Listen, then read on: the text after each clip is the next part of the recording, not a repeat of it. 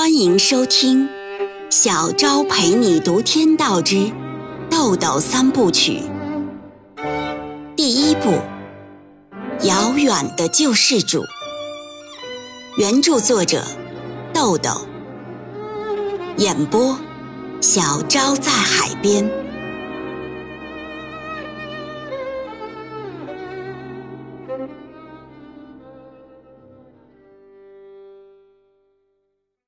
第四十九章，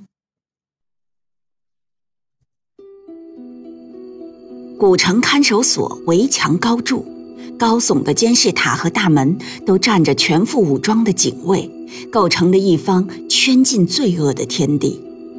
刑警队的两辆警车停在看守所门口，队长雷剑锋和马王黑恶集团案专案组的成员来到看守所，再次提审王明阳。芮小丹在丁元英的提示下，经过三天的精心准备，制定了一套审讯方案。今天担任王明阳的审讯员。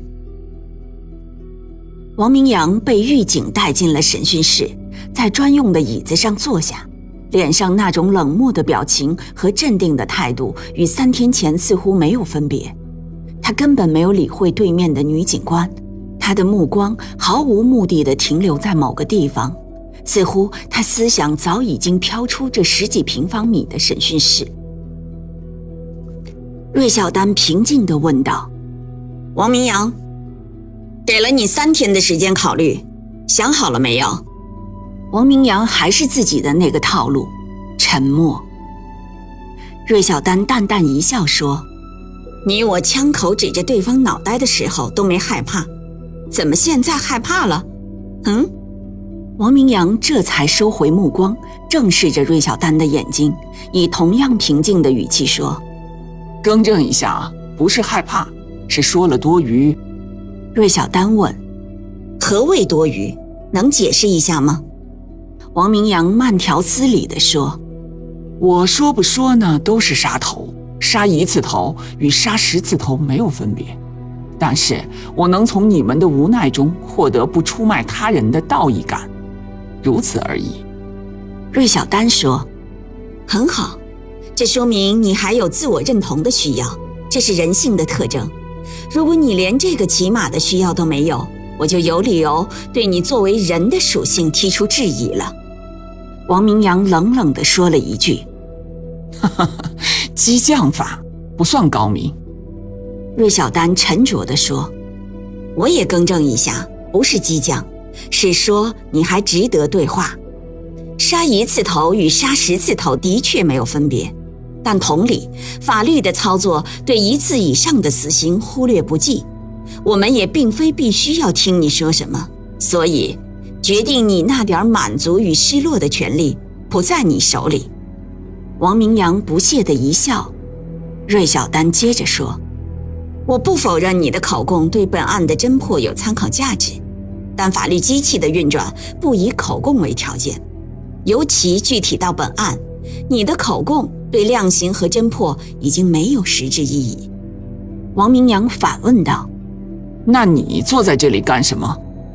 芮小丹平和而庄重地说：“法律对程序和内容要求极限的严谨，但对一次以上的死刑忽略不计。”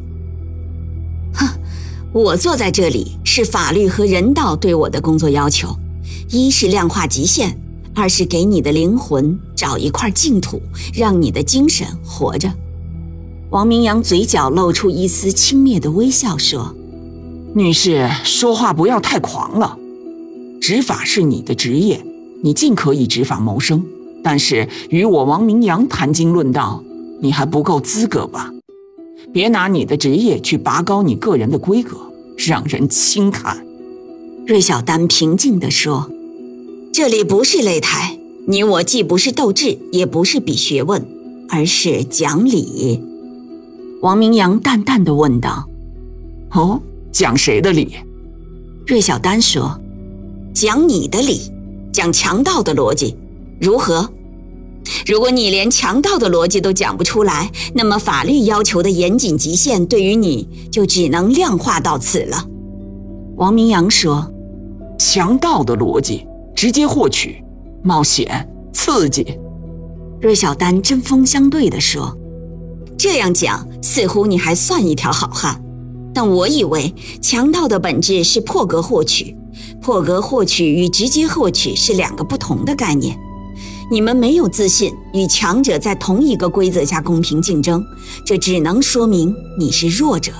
因为弱势文化所追求的最高价值就是破格获取。”所以，强盗的逻辑从本质上讲是最懦弱的生存哲学。所以呢，你不算好汉。王明阳心里一惊，他脸上的表情却丝毫没有变化。他有些不可思议地看着眼前这位年轻漂亮的女警官，她的语言一针见血地直指事物本质，其丰富的学识和敏锐的思辨都不像是一般人。尤其不是一般女人所能具备的，他不得不点点头说：“嗯，同意你的观点。那么，你给我找的那块净土在哪儿呢？请你拿出来让我看看。拯救灵魂是圣经的买卖，但是圣经不能让我臣服。你是否想让我觉得你比圣经还神圣？”芮小丹暗暗松了一口气。话题到此，他心里更加有底了。于是不动声色地说：“哼，我是微不足道的，但你既然讲到了圣经，那我们就从圣经谈起。至少你的态度告诉我，你还没有读懂圣经，所以你没有权利评价圣经。”王明阳一扫起初的轻慢，心理上已经认定这位女警官在学识上是同一级别的对手，值得辩论一番。于是认真地说道：“圣经的理由是。”因信者得救了，上天堂；因不信有罪了，下地狱。用这种哄孩子、吓孩子的方法让人去信，虽有利于基督教的实践，却也恰恰迎合了人怕死的一面、贪婪的一面。这样的因果关系已经不给人以自觉自省的机会，人连追求高尚的机会都没有，又何以高尚呢？芮小丹默默地看着王明阳，心想：以这个人的学识和素质，如果他不去犯罪，应该有一番作为。这样的人，如果不是英雄，就一定是枭雄。